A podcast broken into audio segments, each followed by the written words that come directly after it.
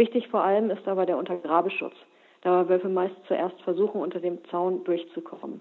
Das sollte ihnen direkt beim ersten Mal möglichst nicht gelingen und am besten sogar richtig wehtun. Weidmann Zeil und herzlich willkommen zu Jagdcast, dem Podcast für Jäger und andere Naturliebhaber. Heute ist die Diplombiologin und stellvertretende Leiterin des Niedersächsischen Wolfsbüros, Frau Verena Harms, zu Gast bei Jagdcast. Mit Frau Harms spreche ich über die Rückkehr des Wolfes, Verhaltensregeln für Menschen in Wolfsgebieten sowie über Präventionsmaßnahmen und Entschädigungsregelungen für Nutztierhalter. Herzlich willkommen bei Jagdcast, Frau Harms. Guten Tag, Herr Zabel. Frau Harms, vor ziemlich genau 22 Jahren wurde der erste freilebende Wolf in der Lausitz gesichtet. Zuvor galten Wölfe auf dem Gebiet der Bundesrepublik Deutschland für gut eineinhalb Jahrhunderte als ausgestorben.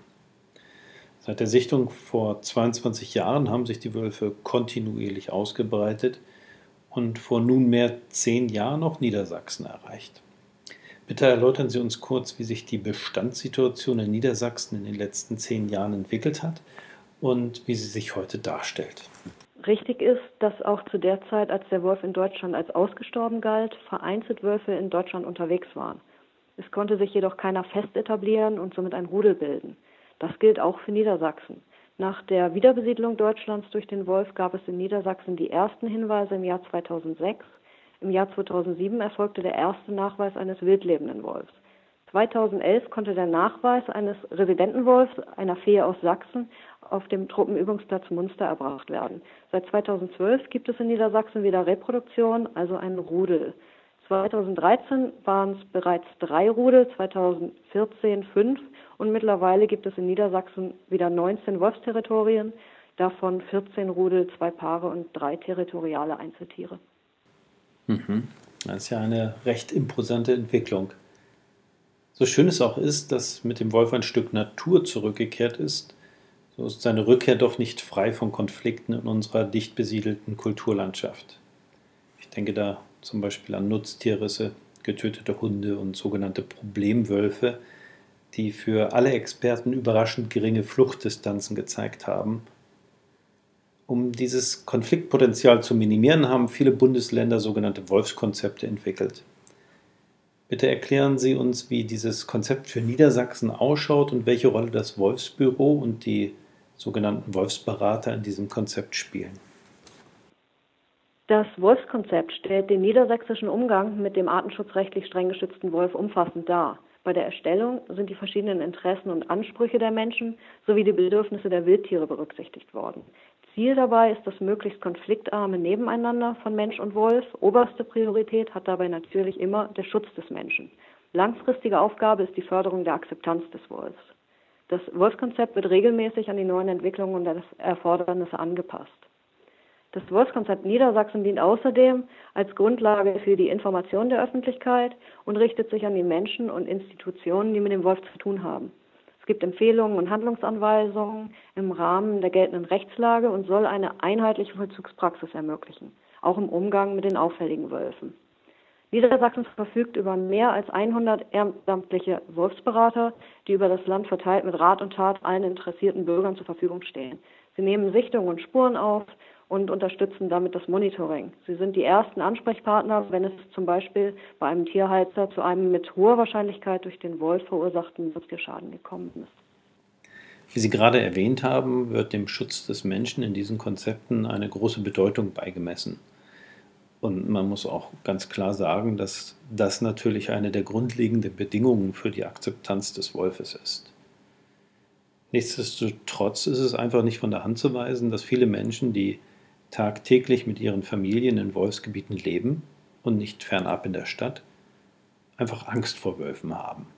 Sei es, dass sie sich um ihre in Wald und Flur spielenden Kinder sorgen oder auch persönlich einfach ein mulmiges Gefühl haben, wenn sie sich außerhalb befriedeter Bezirke aufhalten. Was raten Sie denn diesen Menschen und ihren Kindern, damit es gar nicht erst zu Kontakten mit Wölfen kommt und für den Fall, dass man mal tatsächlich einem Wolf Auge in Auge gegenübersteht. Auch in Gebieten, in denen Wölfe leben, kann man sich natürlich weiterhin frei bewegen. Wenn Menschen aber einem Wolf begegnen und dieser sich nicht direkt zurückzieht, sollten sie auf alle Fälle Ruhe bewahren. Sie sollten den Wolf beobachten und wie zu anderen Wildtieren auch respektvollen Abstand halten. Auf keinen Fall sollte man natürlich rennen. Und unter keinen Umständen sollten Wölfe angefüttert oder angelockt werden. Wenn Wölfe durch Futter konditioniert werden, könnten sie aufdringlich und damit auch gefährlich werden. Außerdem sollten in Gebieten mit Wolfsvorkommen Abfälle, die Fressbares enthalten, sicher verschlossen gelagert werden, um auch eine passive Anfütterung von Wölfen zu vermeiden. Wenn man aber einem Wolf begegnet, der sich nicht leicht zurückzieht, was bei jungen Wölfen gelegentlich mal vorkommt, dann sollte man möglichst selbstsicher auftreten und auf das Tier zugehen. Am besten macht man dabei Lärm und versucht das Tier einzuschüchtern, indem man sich groß macht, Arme und Kleidungsstücke schwenkt, den Wolf anschreit oder auch mit Gegenständen bewirft. Und wer sich damit sogar sicherer fühlt, kann auch bei Spaziergängen in Wolfsgebieten Pfefferspray mitnehmen oder eine Trillerpfeife oder ähnliches. Eltern sollten natürlich mit ihren Kindern über den Wolf sprechen. Letztlich gilt für sie die gleichen Verhaltensregeln. Also macht es schon Sinn, auch Pfefferspray dabei zu haben. Und wenn es auch nur ist, um sich sicherer zu fühlen. Ähm, beim Thema Nutztierrisse wird viel über Prävention gesprochen. War das lange Zeit eine sehr theoretische Diskussion. Nach zehn Jahren Miteinander von Mensch und Wolf schaut dies aber sicherlich anders aus. Welche Präventionsmaßnahmen haben sich denn in der Praxis bewährt und welche Fördermöglichkeiten gibt es für Nutztierhalter, damit sie nicht alleine auf den Kosten für die Präventionsmaßnahme sitzen bleiben? Hm.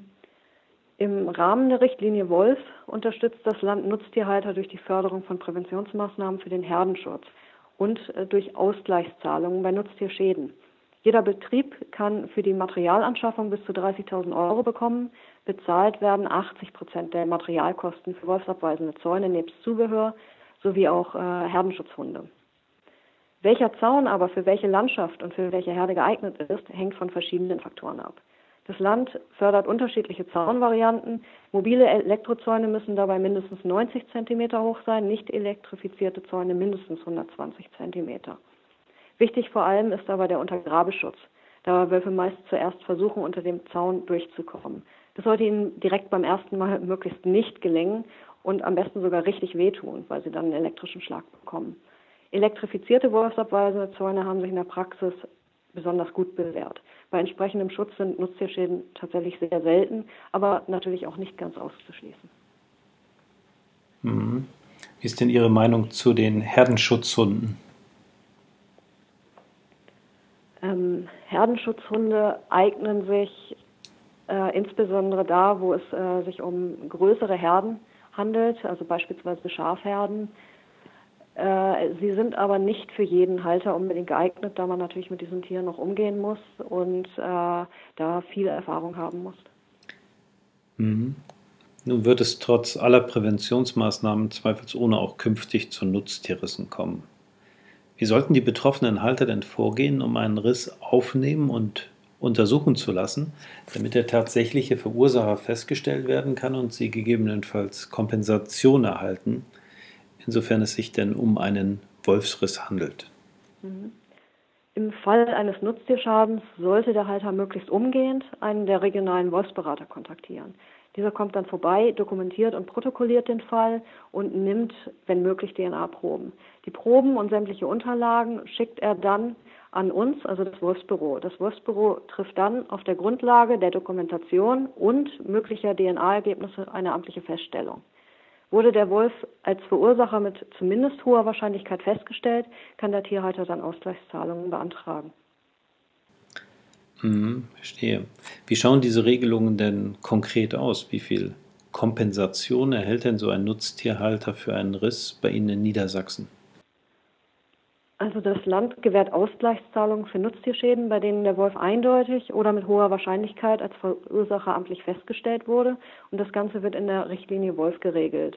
Er kann Ausgleichszahlungen erhalten für den amtlich ermittelten Wert der durch den Wolf direkt getöteten Tiere und der infolge eines Wolfsübergriffs später verendeten oder aus Tierschutzgründen getöteten Tiere, sowie auch Verluste durch Verwerfen, Verletzungen bzw. Tod der Tiere bei Flucht vor dem Wolf. Und auch die Ausgaben für Tierarztkosten werden in der Richtlinie Wolf abgedeckt.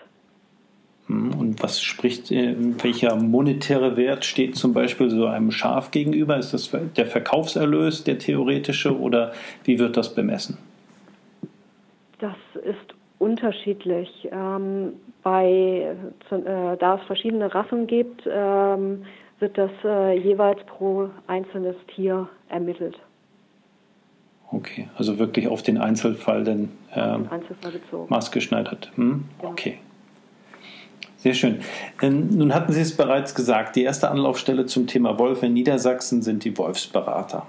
In Brandenburg werden diese Wolfsbeauftragte genannt, in Bayern sind das die Beauftragten für große Beutegreifer und in Österreich sind es zufällig wieder die Wolfsbeauftragten.